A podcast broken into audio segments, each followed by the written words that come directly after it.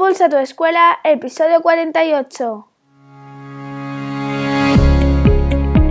Bienvenidos a Impulsa tu escuela, el podcast para los que creemos que la educación se puede transformar, para los que buscamos nuevos retos y caminos como docentes, para los que queremos dar un impulso a nuestra escuela, a nuestra labor como padres y madres. Bienvenidos a este, tu podcast de educación, Impulsa tu escuela. Con todos vosotros, Ricardo Recuero. Buenos días y bienvenidos a un episodio más, a un podcast más de Impulsa tu escuela, tu podcast de educación. Miércoles y como todos los miércoles tenemos entrevista. Hoy entrevistamos a Luis Miralles, maestro de educación primaria del Colegio Padre Manjón de Elda, en Alicante. Es miembro de equipo de formadores y formadoras en actuaciones educativas de éxito de la comunidad valenciana y ha estado impulsando la implantación de varias de esas actuaciones en centros educativos de la zona. Hoy sí, hoy vamos a hablar de comunidades de aprendizaje. ¿Estás listo? Pues adelante entrevista. Hoy tenemos con nosotros a Luis Miralles en Impulsa tu escuela. Luis es profesor del Padre Manjón de Elda, formador, especialista en comunidades de aprendizaje. Por lo tanto, hoy vamos a hablar de comunidades de aprendizaje, de actuaciones de éxito, de tertulias dialógicas y de muchísimas experiencias que él está llevando a cabo eh, o que ha llevado a cabo en varios centros y en su actual centro, el Padre Manjón de Elda. Luis, bienvenido a este tu podcast de educación Impulsa tu escuela. Gracias. ¿Cómo estás? Lo primero. Muy bien, muy bien. Pues un poco como todos, ¿no? Después de un día de trabajo, pues. ¿El inicio de curso que te ha ido bien? Bien, bien. Es, es, trabajoso porque tengo un primero. Es la primera vez que tengo un primero, así que es todo un reto. Yo tenía un inspector que siempre me decía que los primeros, o que los primeros teníamos que poner a los profesores o a los mejores profesores, porque dice que es el cimiento, no es la base, no es el pegamento. Eh, yo creo que los primeros son fundamentales. Pero Luis, para quien no te conozca, ¿quién es Luis Miralles y a qué se dedica? Pues yo soy maestro de primaria, yo estudié magisterio de inglés en Alicante y pues nada, he trabajado en centros de la provincia de Alicante. Estuve cerca de vosotros, en la Vega Baja, en el Playas de Orihuela. Y bueno, pues llegado un momento me interesé por, por, buscar formación, ¿no? Tenía pues curiosidades. Eh, también un buen amigo eh, me hizo que me picara la curiosidad de las TIC, cómo aplicar las TIC para ser más eficiente en la escuela, en la organización del centro, porque yo allí en el Playas de Orihuela eh, pues tuve el, honor de, estar en el equipo directivo y, poder llevar a cabo pues cosillas y lo de las TIC pues me, me, hizo interesarme más y activamente en la formación, no esperar como mm. hemos hecho a veces, no, a ver qué hay, a ver que me llegue, que me llegue. Y a raíz de eso, pues un día eh, llegué a una formación de comunidades de aprendizaje y pues me interesó mucho y seguí indagando ahí. Em, eh, yo ahí ya estaba en un centro de SACS, aquí también en la provincia de Alicante, y, ahí sí que dije, ostras, esto, esto tenemos que, probarlo. Bueno, mm, eso no es muy, muy exacto. Primero dije, esto hay que verlo. Entonces fuimos a visitar un centro, que es una cosa que, todos los que saben lo recomiendan, que primero lo veas, porque ayuda mucho y porque a veces cuando nos explican algo, hasta que no vemos cómo se aplica, pues es complicado. Te arriesgas, ¿no? Supongo, digo yo, que te arriesgas a intentarlo tú y, y entonces te salen las dudas que podías haber despejado antes de empezar visitando un centro. Y ahí es donde tuvimos la experiencia más, más bonita que he tenido yo y otras personas que, que estuvieron ahí en el proceso en el, en el Colegio Cervantes de Sachs, donde empezamos a, aplicar los grupos interactivos y las tertulias ideológicas. Y eso fue, pues, no sé, una pasada, una pasada. Y el, el nivel con el que acabaron los alumnos, la, la calidad de las relaciones que se entretejieron ahí entre alumnos, entre alumnos y profesorado, entre profesorado y familias, entre todos. Hubo mucha comunidad, mucha comunidad y las altas expectativas no se cumplieron, sino que se sobrepasaron. Qué guay. Y bueno, pues ahora estoy comenzando, comenzando en un centro nuevo donde tengo pues más altas expectativas, aquí como las anteriores las sobrepasamos, pues aquí tenemos más altas expectativas todavía y queremos pues aprovechar las experiencias pasadas para empezar con cimientos sólidos. Luis, lo que está claro es que tú te quedaste enamorado de las comunidades de aprendizaje. Mm, muchas personas tienen dudas de qué es una comunidad de aprendizaje, cómo se lleva a cabo dentro de un colegio, dentro de un centro educativo. ¿Qué es una comunidad de aprendizaje? Vale, la comunidad de aprendizaje es un centro que decide entre toda la comunidad, no solo el profesorado o el alumnado, sino toda la comunidad decide eh, si realmente quiere ese modelo o no. Y es una forma de funcionar en la que se forman comisiones mixtas para gestionar el centro. Las decisiones que se toman en el centro las se toman en el seno de comisiones mixtas formadas por personas de la comunidad, que son familiares, eh, profesorado e incluso alumnado. En eso una comunidad de aprendizaje es un centro donde la comunidad sueña la escuela que quiere. ¿no? ¿Cómo, ¿Cómo es la escuela que nosotros queremos? Y esas comisiones se constituyen con el objetivo de cumplir esos sueños. ¿Vale? Por otro lado, el, si pensamos el, proyecto Comunidades de Aprendizaje, ¿vale? Es un proyecto que eh, tiene como objetivo promover las actuaciones educativas de éxito. Eso sería muy, muy, muy resumido. ¿vale? Por lo tanto, todo parte de la pregunta de cómo es la escuela que soñamos, ¿no? Sí.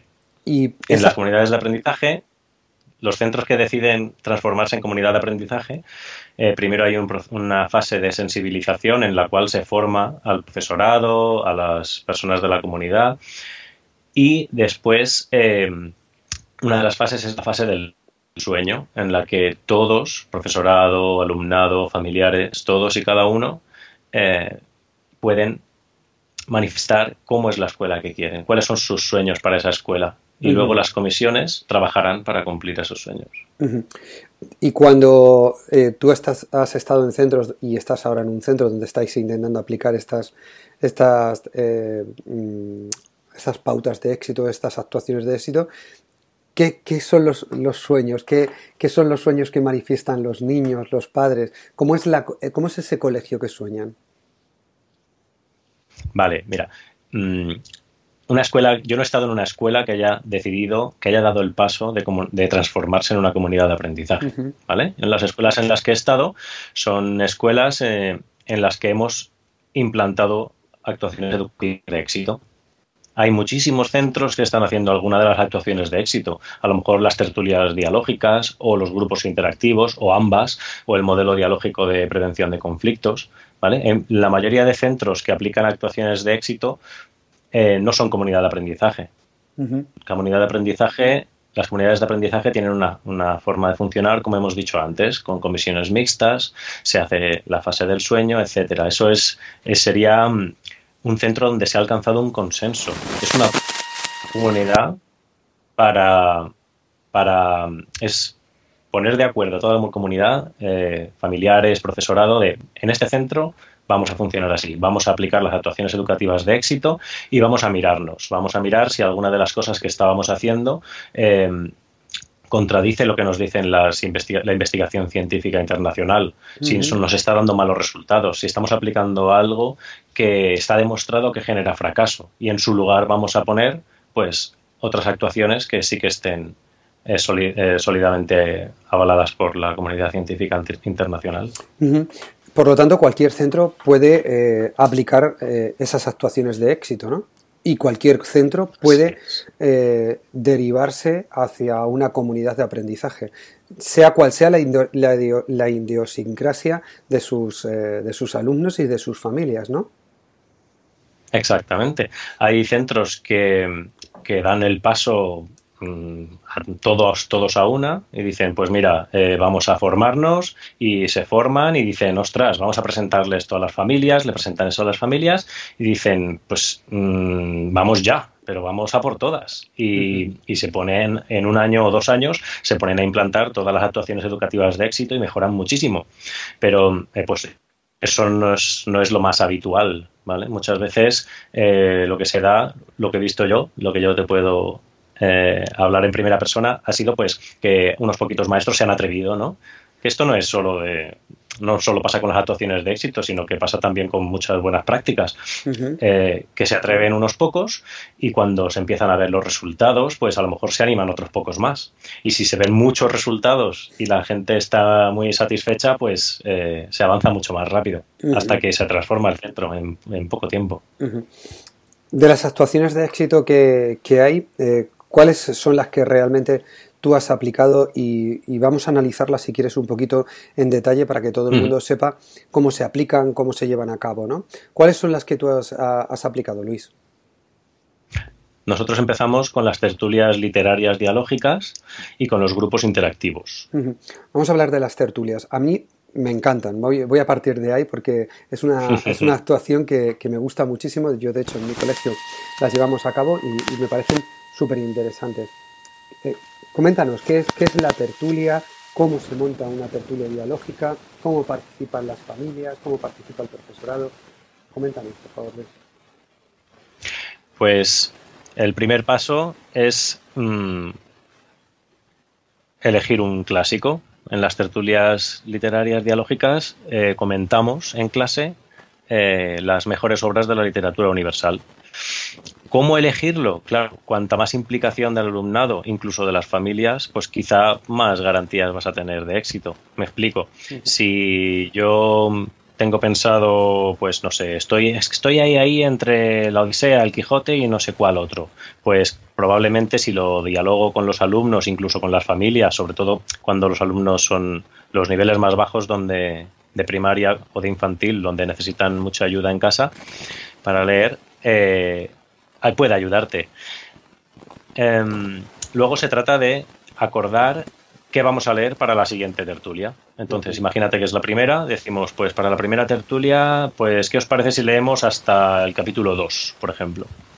Entonces se comprometen todos y todas en casa a leer hasta el capítulo 2 para que el día siguiente en la tertulia podamos participar todos y todas y cada uno y cada una se compromete a apuntarse a seleccionar un fragmento que le haya llamado la atención por el motivo que sea, porque lo relacionan con una experiencia personal o porque no está de acuerdo con lo que ha hecho un personaje, eso lo hacen mucho. Uf, no me ha gustado nada cuando el mago, el mago de Oz engañó a todo el mundo, porque eso tal, ¿no? Eh, y luego en clase, pues cada uno va a tener su momento para, para exponerlo. Y aquí la clave es la persona moderadora. La persona moderadora es la que asegura que todo el mundo va a tener su espacio y su momento para decir lo que le ha parecido ese fragmento que ha seleccionado y con la garantía de que nadie le va a interrumpir, que nadie se va a reír de su opinión, que nadie lo va a descalificar porque sí, porque aquí lo que vale son los argumentos. Entonces, si tú no estás de acuerdo con lo que ha dicho Pepe, no vas a decir, ¡Hala, Pepe! No, pedirás tu turno educadamente y cuando te toque dirás, pues yo no estoy de acuerdo con lo que ha dicho Pepe, porque y siempre el moderador siempre, cuando se deja en el porqué, el moderador o la moderadora siempre le va a decir, mm, ¿pero por qué? Porque aquí en la tertulia lo que vale es eso, los argumentos. Y ahí es donde desarrollan pues la escucha activa, eh, esa capacidad de argumentación. Hay alumnos y alumnas que están callados casi siempre, pero están ahí absorbiendo y escuchando y esas fórmulas, esas eh, la sintaxis que usan los alumnos que van son más avanzados, todo eso les se van impregnando y el día menos pensado te sorprende. El alumno que menos esperas que te sorprenda, te sorprende con una super reflexión que te deja encantado. De hecho, muchos lo que hacemos es eh, llevar un, librito donde vamos apuntando las super reflexiones que hacen en las tertulias. Eh, con el último grupo que, lleva, los grupos que llevamos de cuarto a sexto en el Cervantes de Sachs, en los últimos tres años, em, en un año y medio hicimos un libro de 55 páginas con reflexiones de ellos que Mm, estoy seguro de que la mayoría de la gente no podría creer, no creería de buenas a primeras que esas reflexiones son de niños de 10 y 11 años. Sí. Una, pasada. ¿En las tertulias dialógicas eh, participan solo los alumnos y profesorado o también participan los padres?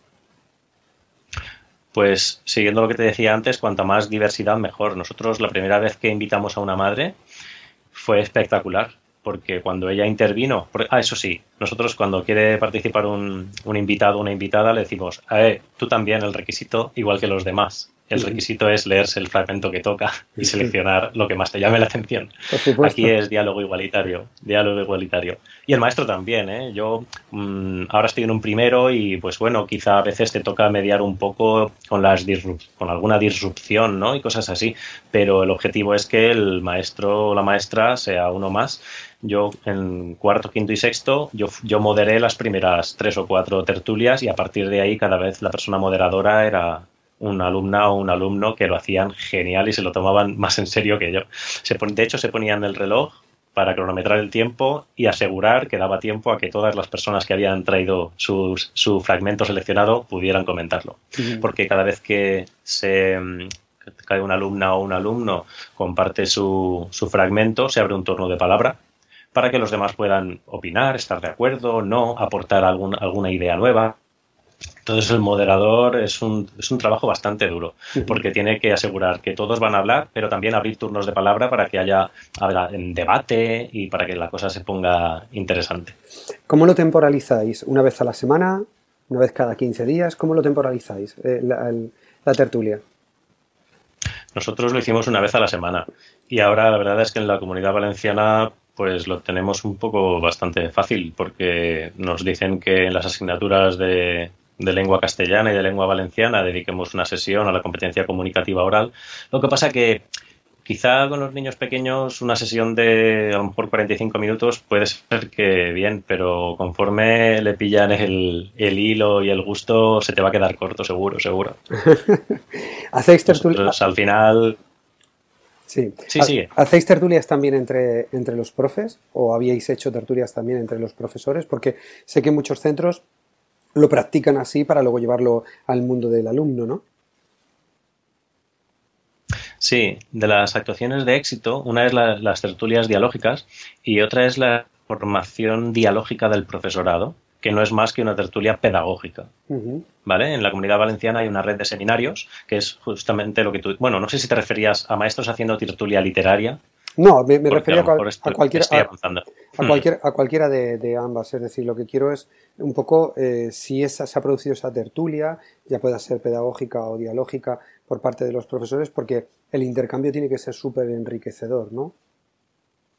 Claro, lo que te iba a comentar es que hay una red de seminarios en la comunidad valenciana, que son los seminarios eh, a músculos de gigants, a hombros de los gigantes, que son precisamente un espacio de formación dialógica del profesorado, en el cual leemos em, obras de los principales autores de, relacionados con la educación, autores respaldados por, por la comunidad científica internacional, eh, pues por ejemplo Freire o por ejemplo Vygotsky o Brunner, ¿vale? Los más. Y, hacemos igual que los igual que en la tertulia literaria, pero en la tertulia pedagógica. Que si es enriquecedor, es la, forma más potente de, formación del profesorado, sin lugar a dudas. Es brutal. Fíjate de hecho, bueno, tenemos, tenemos cerca seminarios. Aquí en Elda tenemos uno, que forma parte del equipo que lo coordina. Eso os me había olvidado comentarlo antes. en, en Elche hay otro, en Benidorm hay otro, en Gandía, Valencia, Miraros. Mm. Fíjate qué curioso que eh, una de las cosas que más nos cuesta al profesorado es compartir. Es curioso, ¿verdad? Eh, es como que vivimos en nuestro centro, en nuestro aula, en nuestro espacio, nos cuesta compartir. Y cuando tú asistes a una tertulia de estas pedagógicas en las que los profesores comparten, es súper enriquecedor. Muchas veces, incluso los mismos profesores del centro no sabemos lo que está haciendo el de dos pasillos más allá, ¿verdad? Mm, de hecho, yo te invito a, a nuestro seminario en Elda a que lo visites cuando quieras, será bien recibido. Pero tienes que leer lo que toque. Hombre, por supuesto, faltaría más. faltaría más. Estoy también muy interesado en hablar de los grupos interactivos. A ver, los grupos interactivos realmente eh, creo que es otra de las actuaciones de éxito. Y me gustaría sobre todo que me, que me explicaras cómo lo aplicáis y eh, me interesa también una parte que es la parte del voluntariado, ¿no? Creo que esa parte es clave en los grupos interactivos. ¿Cómo lo planteáis vosotros, Luis? Vale, bueno, pero ¿quieres que expliquemos un poco cómo funciona? Sí, explica cómo funciona porque hay... ¿Qué son? Sí, cómo son los grupos interactivos. Sí, es, rápido. Sí. Mm. Pues grupos interactivos, imagina un, aula, tú puedes tener cuatro o cinco equipos en el aula, tienen que ser grupos heterogéneos, eso siempre. Eh, y pues, resumiendo, cada grupo pues podría ser una muestra del grupo clase, ¿no? Ahí tiene que haber de todo. Alumnos que pueden prestar mucha ayuda en matemáticas, alumnos que pueden necesitar mucha ayuda en lengua, uno, pues, etcétera. Chicos, chicas, heterogéneos. En cada, el profesor lo que va a hacer es eh, planificar una actividad distinta para cada equipo y en cada equipo va a haber una persona adulta dinamizando las interacciones entre el alumnado. Esas personas adultas pueden ser maestros o pueden ser personas de la comunidad, puede ser familiares de los alumnos, puede ser un profesor jubilado del mismo centro o de otro centro, puede ser un conocido de la maestra o del maestro, pueden ser alumnos de prácticas, pueden ser estudiantes de magisterio, pueden ser quien mm. consigamos. Entonces, cada 15 minutos se eh, rota, como muchas otras veces hemos trabajado por rincones, ¿no? Sea, hay una actividad en cada equipo y cada cierto tiempo rotamos. Pues eso es lo que hacemos aquí con la peculiaridad de que, bueno, con varias peculiaridades. Una es la presencia de una persona adulta en cada, en cada equipo con una función muy, muy, muy definida, que es que se traten bien, que participen todos, que se ayuden, que se lo expliquen y que intenten resolver la actividad. Y la otra peculiaridad es las altas expectativas. O sea, esto, el voluntariado no, no es que nos regale su tiempo porque le sobra, sino que lo invierte porque entiende que esto es muy importante. Entonces, lo que hacemos aquí es actividades difíciles, las actividades más difíciles de matemáticas, de inglés o de lo que sea, de cualquier área que considere el, maestro o la maestra que hay que o profundizar o repasar o ver algo que no quedó claro o preparar para un examen es queda a criterio de la maestra o el maestro, pero siempre con altas expectativas. tiene que ser. Ahí, aquí aprovechamos para hacerlo más difícil, porque cuando está la persona adulta presente, ellos, primero, que se portan súper bien. Se portan súper bien. Y segundo, que esa persona está pendiente. Y tiene que ser una persona adulta, porque una persona adulta enseguida, pues, se da cuenta de quién es el niño o la niña que o le, o, le tiras un poco o no va a hablar, eh, quién es el niño o niña que, que, si lo dejas va a hablar él todo el tiempo, ¿no? Y a lo mejor no deja hablar a otros. Y ahí está la pericia del voluntario que algunos mm, con la experiencia se han convertido en auténticos cracks y eh, hacen maravillas con los niños que yo no sería capaz, lo reconozco. El voluntariado tiene que firmar un, documento de confidencialidad, ¿verdad? Eso es muy importante. En cada centro lo pueden hacer de formas distintas, pero sí que eh, los centros tenemos, digamos que acordamos eh, qué en qué condiciones va a colaborar el voluntariado, sobre todo en comunidades autónomas que no tenemos una legislación específica sobre voluntariado como la nuestra. Hay otras que sí que la tienen y que ellos lo tienen ya medio hecho, pero vamos, eso es... Eh, bueno, pero es muy importante, por ejemplo, en, en agosto salió el decreto de inclusión y ahí sí que se menciona que un recurso del centro es el voluntariado. Entonces, eh, bueno, en la comunidad valenciana, pues ahora estamos un poquito más, más, más seguros en ese aspecto, ¿no? Pero mm, abiertas a dialogar, que saben que esto es importante y vamos, no hay, no suele haber problemas, pero sí que es necesario. Claro, claro. Eh, una de las actuaciones de, éxito que, que, promueven las comunidades de aprendizaje y de la que yo soy muy fan es la formación de las familias. Yo soy súper fan. Creo, que, creo mm. que formar a las familias es básico porque además eh, los alineas con la línea educativa del, del, centro. No sé si has podido experimentar esta fase de, formación a familias.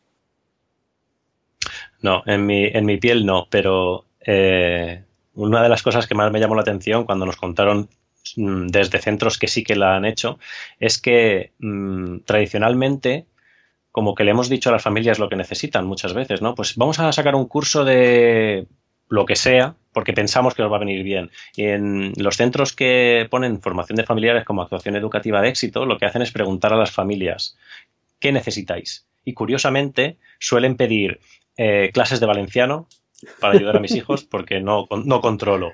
Eh, sí, sí, sí, clases de informática para ayudar a mi hijo, porque, bueno, eso, eso ya no lo sé, si los hijos son los que ayudan a los padres, ¿no? Pero clases de informática porque incluso ha habido centros en, en zonas más desfavorecidas donde han pedido eh, y han conseguido em, poder sacarse el teórico del carnet de conducir en la escuela porque las autoescuelas les pillaban lejos. Cosas muy, muy bonito. O sacarse la secundaria, el graduado de la ESO, en su centro, porque les viene muy mal geográficamente, ¿no? Eh, desplazarse a, donde les tocaría supuestamente. Cosas muy, muy bonito. Me parece, me parece súper interesante la formación a las familias, porque además es que crean un nexo de unión eh, especial.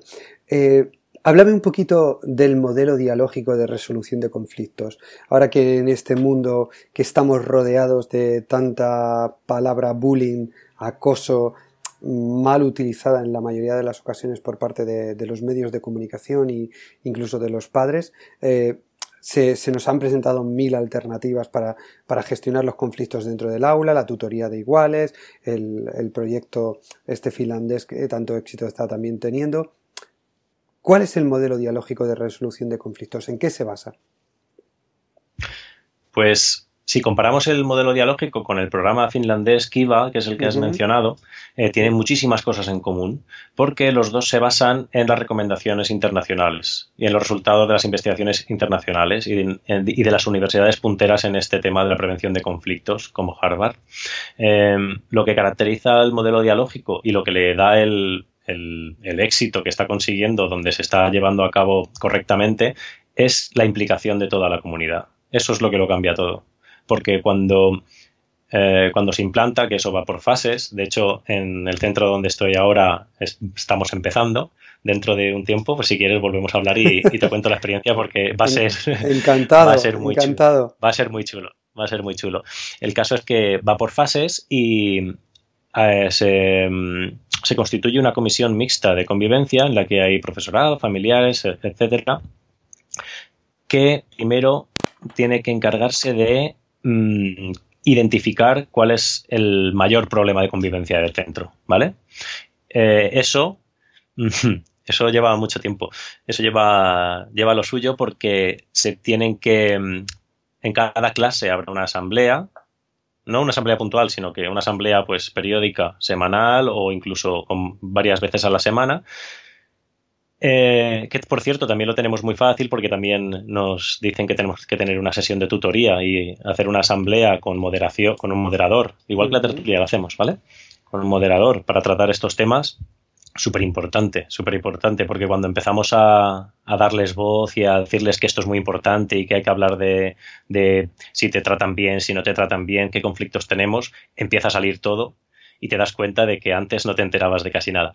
Bueno, el caso es que em, toda la comunidad va a ponerse a identificar cuál es el, el problema más, más habitual, ¿vale? De convivencia del centro. Tiene que ser algo que se pueda eliminar.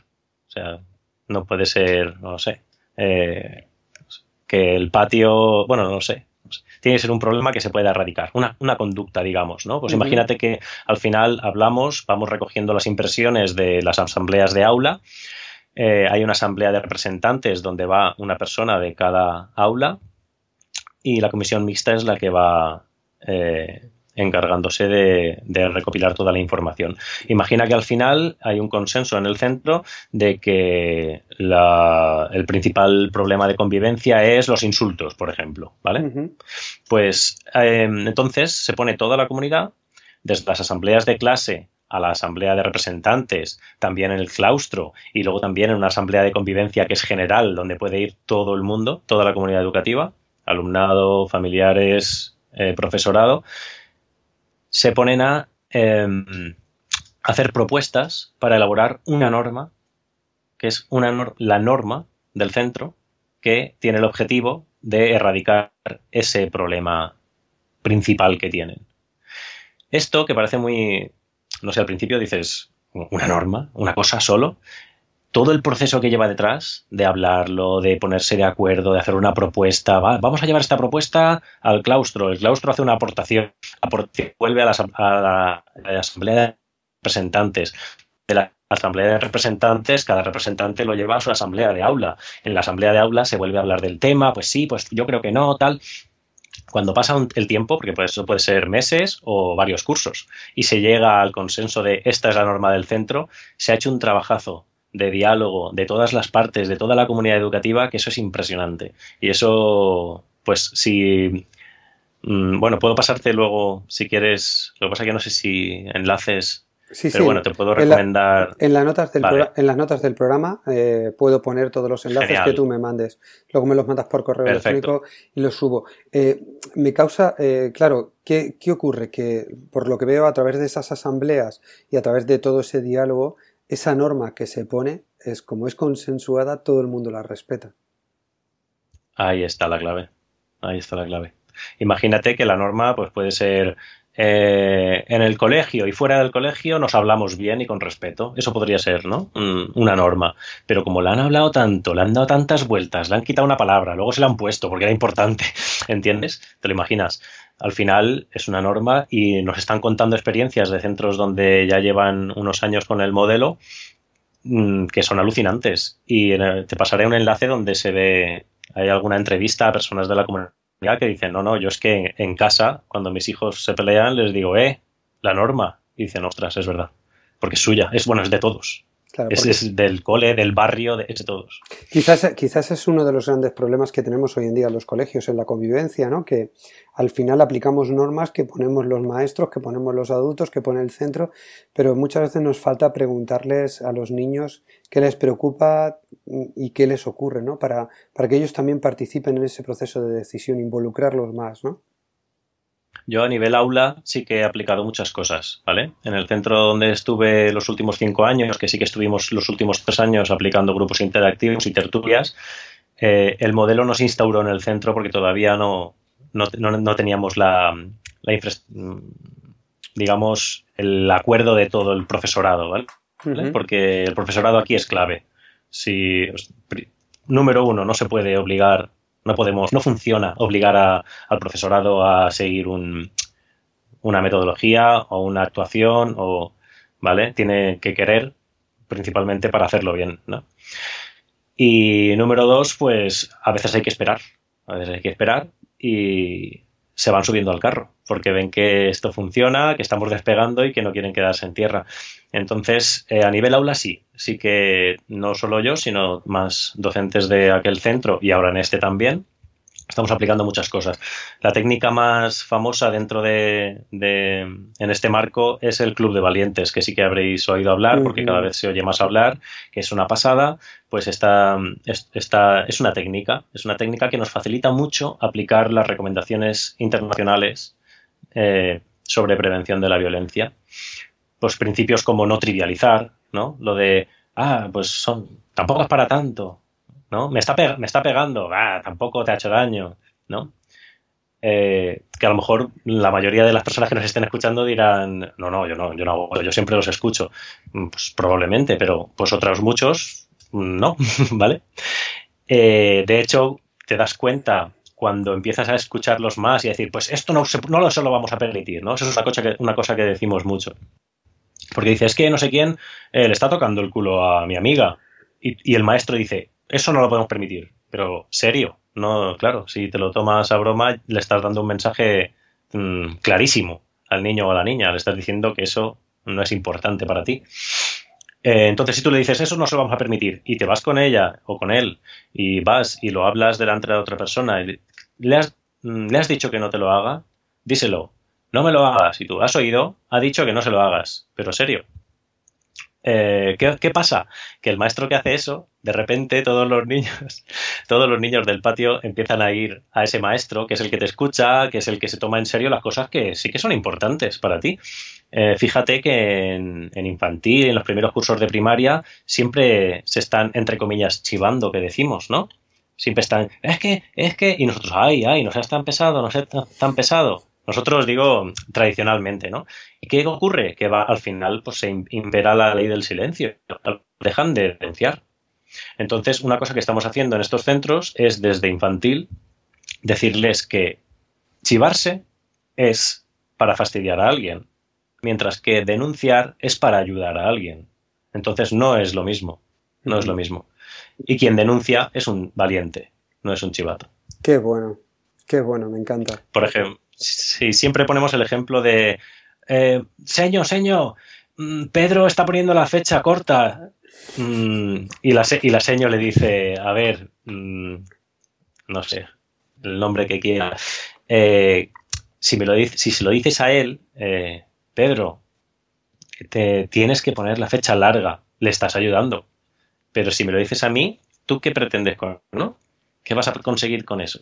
No sé. ¿Lo dices para fastidiar a Pedro y hacerle reflexionar sobre qué objetivo tienen cuando, cuando denuncian o cuando dicen sus cosas? Pues es muy importante. Qué bueno, sí señor. Y es verdad que nos pasa eso en, la vigilancia, sobre todo de los patios, que es cuando más niños se te acercan y que, bueno, vete que no pasa nada. Ah, bueno, luego hablaré con él. Es decir, al final es verdad que se, se, impone la ley del silencio porque muchas veces el profesorado eh, pues, recibe muchos mensajes y es como que intenta filtrar el que él cree que es el más importante. Y a veces el, el el menor detalle que se nos escapa puede ser importante, ¿no? Entonces hay que hacer una escucha más, más activa. Estoy, estoy de acuerdo contigo y me ha encantado lo de los, lo de los valientes. Me ha encantado, me ha encantado. Me parece, me parece muy bueno, muy bueno. Eh, mm, Luis, en las comunidades de aprendizaje, por lo tanto, lo que aumenta muchísimo es la participación de los padres. Es decir, eh, ningún colegio que se plantee tener un, o ser una comunidad de aprendizaje se puede plantear tener a las familias alejadas, sino que sabe que tiene que implicar a las familias al 100% dentro del centro, ¿no? Por supuesto. Lo máximo que puede hacer un centro sin implicar a las familias, mm, digamos, mucho, eh, sería, no lo sé, formación dialógica del profesorado, ellos ahí, una tertulia pedagógica que es genial, o una tertulia literaria sin invitar, sin visitas, digamos. Quiero decir, sí que puedes hacer alguna actuación de éxito y es una actuación de éxito y va a mejorar muchísimo, pero la actuación de éxito estrella son los grupos interactivos porque están trabajando al 100% eh, durante una hora y cuarto, una hora y media, que es que no te lo crees. Eh, bueno, a mí me pasó y a mucha gente que he visto le ha pasado y dice, pero que han estado todo el rato trabajando y míralos cómo son normalmente, donde me decía una, compañera. Dice, pero si mira cómo se portan y hoy han estado toda la, toda la tarde trabajando, pero a tope, a tope, porque claro, están 15 minutos en un problema, problemas de matemáticas muy difíciles, que los tienen que resolver entre todos. Cuando uno lo entiende, el voluntario le pide que se lo explique a los demás. Y cuando uno no lo entiende, el voluntario dice, ¿quién se lo puede explicar a esta persona que todavía no lo ha entendido? O incluso hay voluntarios que dicen, mm, lo veo muy tímido, voy a decir yo no lo entiendo, explícamelo a mí, ¿entiendes? ¿Me sigues? sí. Eh, está ahí a tope, al 100%, y de repente el maestro dice, cambio, y se van a una actividad que a lo mejor es de inglés, o a lo mejor es de análisis sintáctico, o de según lo que decida el, maestro. Fíjate que nosotros en, en cuarto les hicimos unas entrevistas a los pocos meses de empezar a hacer grupos interactivos una entrevistas a traición que, decíamos que era que iban pasando los niños y con, un móvil en vídeo le decíamos, bueno, ¿por qué te parece importante los grupos interactivos? Y ellos en cuarto, cuando empezaron, decían, porque nos lo pasamos bien, pues porque aprendemos jugando, pues porque viene gente de fuera, porque es algo distinto, cosas así. Pues eh, cuando acabaron sexto, cuando estábamos acabando sexto, después de dos años y medio haciendo grupos interactivos, hicimos lo mismo. Y lo que respondían no, a mí se me, bueno, aún se me ponen los pelos, los pelos de punta. Em, lo que más se repetía era, gracias a los grupos interactivos, entendí el mínimo como un múltiplo, porque mis compañeros me lo han enseñado muy bien. O gracias a los grupos interactivos, ahora controlo el, el, análisis sintáctico, que me parecía algo imposible, gracias a mis compañeros que me lo han explicado muy bien. Eso fue lo que más se repitió en las últimas entrevistas. Y fue, es acabar sexto así. Es, tremendo. Madre pero, mía. Pero además viene a, viene a, dar la razón a lo que dice la neurociencia hoy en día, que el ser humano, que el niño aprende mucho más de manera colaborativa y de manera cooperativa, ¿no? Colaborando con los demás, ¿no? Y los grupos interactivos favorecen eso, además con la persona adulta, la presencia del adulto es magnífica para, para gestionar todo, todo eso. Eh, yo quería también, aparte de las comunidades de aprendizaje, Luis, yo quería hablar de, tu, de tu papel como bloguero. Eh, a ver, yo, llego a ti a través de tu blog. Es decir, yo soy seguidor de tu blog, lo leo, eh, te sigo también en las redes sociales. Entonces me gustaría un poco eh, cómo nace el Luis bloguero, cómo nace ese Luis que se decide a crear un blog de opinión educativa. Pues es curioso porque bueno, luego llegaré a lo, que te, a lo que te iba a decir ahora. El caso es que yo me lancé porque, porque seguía a otros, seguía a otros seguía a otras personas que tenían blogs y, y veía que, ostras, si esto a mí me está llegando tanto y sé que tiene pues muchos seguidores, muchos retweets, ¿no? En Twitter o, o lo que sea, dices, mm, esto pues es, puede ser una forma muy válida de eh, conseguir una cosa que yo necesitaba en aquel momento, que era mm, como dar una difusión o una divulgación a mi entorno más cercano, pero no cerrada, porque, mm, a ver, probablemente elegí el blog porque era lo más sencillo. Lo vi, lo vi fácil, lo vi muy cómodo. Pensé, pues esto, esto lo hago ya, porque además eh, no elegí una plataforma complicada, mm, elegí un blog de, de Google que curva de aprendizaje vamos, poquita cosa. Y mi objetivo era llegar a las familias de, mis alumnos, que, hubiera un sitio donde pudieran consultar qué cosas estábamos haciendo y por qué, y en qué punto estábamos y por qué, y qué, se necesitaba, y sobre todo para animar a otros, animar a compañeros míos, o y ya pues me lancé y dije pues ya que está eh, yo lo compartiré pues en Twitter lo compartiré en Facebook y si alguien quiere compartirlo y que llegue a más gente pues es lo considero una una aportación, una, labor social, no lo sé. ¿Te cuesta mucho publicar? Eh, ¿Te cuesta mucho mantener un calendario editorial, Luis?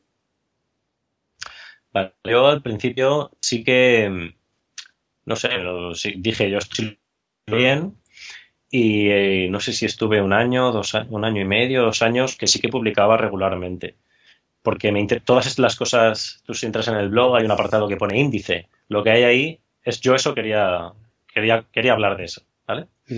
Y una vez cumplido, pues mm, la verdad es que no, no tengo no, tengo esa no sé esa meta de cumplir con un calendario o no sé no mm, no es tu objetivo Claro, no es un objetivo mantener seguidores, todo eso. Yo sí que consulto de vez en cuando, sobre todo por, no sé, por curiosidad.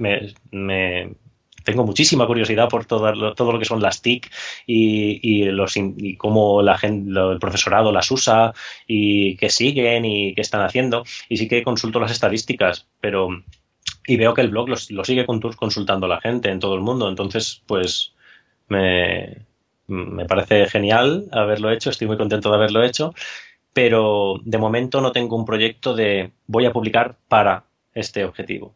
Que me, no lo descarto para nada porque he comprobado que ha llegado mucha gente y mucha gente me ha hablado del, pues gracias al blog, no sé qué, o le pasé una entrada de tu blog a los familiares de mi clase para que entendieran cómo hacíamos grupos interactivos, porque claro, el blog no, o sea, yo no soy una autoridad en todo esto, yo lo explico con mis palabras y en, pues un poco a nivel, nivel aula y intentando, no lo sé, sí, ser sencillo y Sí, lo que pasa Porque, es que... lógicamente, hay, hay artículos científicos donde está explicado todo esto, pero claro, quizá ahí, pues lo que pretendía era eso, un poco un lenguaje más llano y llegar a todo el mundo. Cuando hablas de que también eres un enamorado de las TIC y que sigues mucho las TIC, ¿qué, qué, qué herramientas TIC sueles utilizar en tu, en tu aula? Claro, yo todo empezó cuando eh, estuve jefe de estudios en, eh, ahí en la Vega Baja, cerca de vosotros, en el Colegio Playas de Huela, em, y empezó porque un buen amigo me, motivó, pero también por el argumento que él me daba, que era, a ver, esto, mm, esto es para facilitarte la vida, para ahorrarte tiempo, para que tú dediques tiempo a las cosas importantes como puede ser formarte, como puede ser programar mejor, mejores actividades o lo que sea. Entonces yo tiré muy por ahí. Em, nos pusimos muy, mucho las pilas con las aplicaciones de Google, calendario, documentos compartidos y cosas así. De hecho, bueno, en el centro, en el centro donde estuve hasta el año pasado, eh, fuimos muy a tope incluso con el alumnado, el alumnado que llevábamos de cuarto a sexto, eh, acabaron, siendo unos cracks en hacer presentaciones de diapositivas, en, todo en formato de Google, ¿vale? Desde Google Drive. Eh, documentos compartidos este trabajo, pues yo empiezo por este punto y tú empiezas por el otro, ¿vale? Cosas que a, los a muchos maestros aún todavía les cuesta y ellos con 10, 11 años lo habían hecho y además les sacaban partido y nos hacían unos trabajos para... Tú decías, una presentación oral, ¿puedo llevar una presentación? De, diapositivas y decías, por supuesto, y te la traían, pero, pero muy bien hecha. Y luego los padres te decían, mm, no sé cómo, yo, no lo ayudo, te, juro que yo, que yo no, no tengo ni idea de esto. Y bueno, pues eh, la verdad es que nos ha ayudado mucho para comunicarnos con las familias eh, Class Dojo y para pues gestión, gestión del aula, para... Lo que pasa es que es una aplicación que, que, yo pienso que hay que aplicarla con cuidado para que no para no caer en una en una clásica economía de fichas de te portas bien positivo te portas más negativo no hay que enfocarlo de otra forma. Yo creo que es es muy muy buena para dar información en tiempo real a las familias por ejemplo y que sepan pues qué puntos fuertes tiene su hijo que lo puedan felicitar en casa. Ostras hoy hoy en, en clase has ayudado a un compañero. Felicidades. O no sé sobre todo enfocarlo así. O si tiene que mejorar en algo, pues que lo Claro, como una gamificación positiva. Sí, tampoco mm, no le, sé que mucha gente con Class yo pues les pone metas, ¿no? Si llegamos a tantos puntos, no sé qué, yo no, no, no voy muy por ahí. Pero sí que yo lo que les digo a mis alumnos de ahora, que son de primero, es eh, Class Dojo significa que en casa saben todo lo que pasa aquí. ¿Vale? Entonces, ellos saben que yo voy apuntando cosas, pero yo no digo, eh, te voy a, si haces esto te voy a poner un punto, ¿me explico? Simplemente ellos saben, yo se lo digo, digo, todo lo que pasa aquí en, en casa lo veo. Incluso a veces a lo mejor puedes tomar una foto para que vean en casa un trabajo que han hecho y dicen, ¡buah, felicidades! tal. Y luego ellos comprueban que efectivamente sus padres en casa se enteran de todo lo que ha pasado en el cole y eso es muy bueno, eso es muy bueno. Luego hay otras muy, muy, muy chulas que aquí aún no he empezado, son pequeños, pero empezaremos en breve, como Plickers, no sé si la conoces, muy, muy, muy chula. Plickers no la conozco. Pues Plickers mm, te genera unos, unas tarjetas con una especie, unos códigos QRs, pero más sencillos, mucho más sencillos. Cada alumno tiene el suyo y tú lo que haces es eh, generar una batería de preguntas que puedes usar, pues, por ejemplo, para hacer un repaso, para preparar un examen. Yo lo hacía para preparar un examen. El día de antes del examen tocaba plickers, por ejemplo, en lengua, pues preparaba preguntas, a lo mejor 40 preguntas que podrían salir en el examen o no. Y son preguntas tipo test que se proyectan en la pizarra digital mientras tú con tu dispositivo móvil, eh, tú les pides que respondan la respuesta A, B, C o D y ellos con su tarjeta, según cómo la orienten, porque la tarjeta es rectangular, tiene cuatro orientaciones, A, B, C o D. Ellos con eso están respondiendo y tú con la cámara de tu dispositivo móvil de una estás captando las respuestas de todos que van asociadas a sus nombres porque tú los has creado como usuarios en la clase. Si a alguien le suena esto complicado, eh, es todo lo contrario. es, una de las aplicaciones más sencillas que, existen. Y además se te queda guardado en tu cuenta de Plickers una, eh, un informe de cómo han respondido, de quién ha respondido bien, quién ha respondido mal, qué preguntas han sido más difíciles, etcétera. Es una pasada, es, una pasada. Súper interesante, me encanta, me encanta. No la conocía, ¿eh? no, había oído hablar de ella ni nada. La probarás. Sí, sí, sí, gracias, gracias por esa aportación. Eh, normalmente cuando, cuando voy acabando la entrevista siempre eh, pido que nos recomendéis algún par de libros o algunos libros o algún blog que creáis que es interesante que todos los docentes que nos escuchan puedan leer porque puede ser enriquecedor. ¿Qué libros nos puedes recomendar, Luis? Pues aquí tengo uno, por ejemplo, que es, digamos, para quienes quieran profundizar en, este tema de la educación basada en evidencias científicas. Hay un libro que se llama Aprendizaje dialógico en la sociedad de la información. Aprendizaje dialógico en la sociedad de la información. Que hace un repaso por todas las teorías que han sido relevantes para la educación, eh, de pues, psicología de la educación, pedagogía, sociología, etcétera, y, y, te, y deja muy claro cuáles son relevantes, por qué, o si alguna está desautorizada por la comunidad científica internacional, por qué. Porque es una cosa que en algunos países y en, muchas universidades eh, no está muy clara. Esto es a lo mejor un tema para otra entrevista. Sí, sí, sí, sí. ¿Un libro más que nos quieras recomendar? Hombre, a ver, muchos. Lo que pasa es que este es, mm, da un repaso muy, muy, muy exhaustivo y es, es muy, vamos, es un libro de consulta, pero quien quiera ir a algo más, es muy actual y, más cortito, este de aprendizaje e interacciones en el aula, que es una pasada y es muy, muy actual de personas investigadoras punteras en Europa, Neil Mercer, Linda Hargreaves y Rocío García Carrión, que es una pasada. Y es muy, muy, muy, muy corto. Luis, ¿dónde te podemos encontrar? En internet. Pues mi blog está en luismiralles.com, así que es, muy fácil llegar. Y, bueno, en Twitter. Sí, dinos todo lo que tengas. Sí, en Twitter soy y latina m Luis Miralles. Como I'm en inglés, I'm Luis Miralles. Sí. Y en Facebook también estás, ¿no? Porque yo te sigo. Sí, en de hecho, mm, desde la web, desde el blog, ahí está el enlace para seguirme en Facebook también.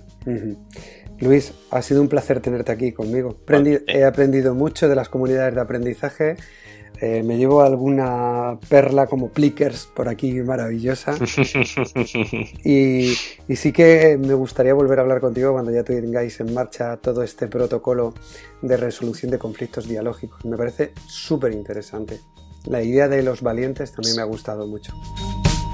Un, pequeño apunte. En la, la Consellería de Educación, en la Comunidad Valenciana, eh, publicó el año pasado, bueno, el año pasado, el curso pasado, un repositorio que se llama Reiko. Es un repositorio de recursos para la igualdad y la convivencia, en la cual hay mucha, mucha información sobre el modelo dialógico de, prevención de conflictos. Hay un vídeo, hay materiales, hay fichas explicativas y hay muchísimas cosas. Y nada, yo animo a todo los, al profesorado a que solicite formación. Tú solicitas formación en actuaciones de éxito y es una apuesta segura. Eso sí que e, es así, es así.